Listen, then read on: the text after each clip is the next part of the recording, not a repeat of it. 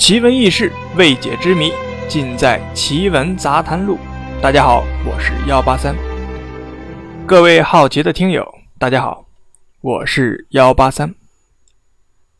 在一九八三年，昆仑山的地狱之门发现了大量的动物和人的尸体。地质部门呢，也是介入了调查。在昆仑山脉的纳林格勒峡谷。也就是昆仑山死亡谷，号称昆仑山的地狱之门。它位于呢青藏高原昆仑山区，东起青海布伦台，北起布伦台，西至沙山，全长一百零五公里，宽约呢三十三公里，面积约三千五百平方公里，海拔三千二百米到四千米，发源于六千多米高昆仑山上。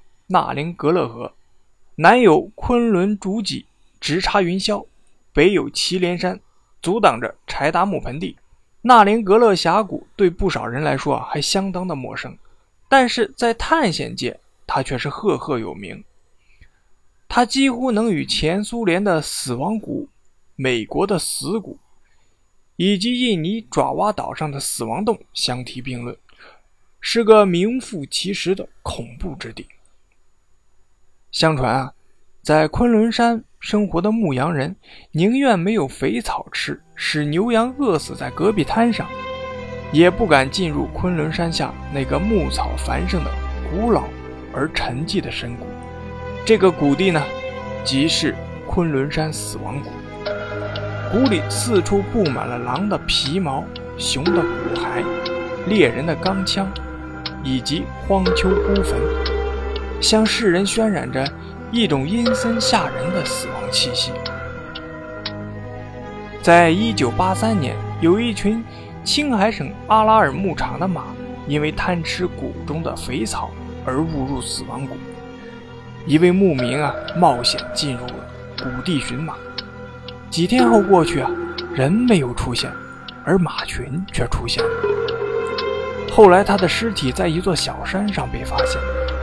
衣服破碎，光着双脚，怒目圆睁，嘴巴张大，猎枪还紧紧地握在手中，一副死不瞑目的样子。让人不解的是，他的身上没有发现任何的伤痕或者被袭击的痕迹。这起惨祸发生后不久啊，在附近工作的地质队也遭到了死亡谷的袭击。那是在一九八三年的七月，外面呢正是酷热难当的时候，死亡谷却突然下起了暴风雪。一声雷吼伴随着暴风雪突如其来，炊事员当场晕倒过去。根据炊事员事后回忆，他当时一听到雷响，顿时感到全身麻木，两眼发黑，接着就丧失了意识。第二天，队员们外出工作时，惊诧地发现，原来的黄土已变成了黑土，如同灰烬。动植物已被全部击毙。这件事之后啊，地质队迅速地组织起来考察谷地。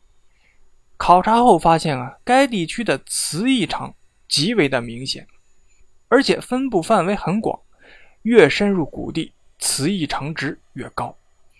在电磁效应作用下，云层中的电荷受谷地的磁场作用，导致云层放电，使这里啊成为多雷区，而且常常伴随着雷暴的现象。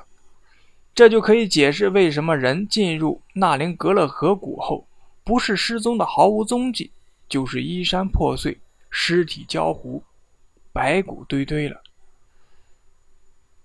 今天就到这里，我是幺八三。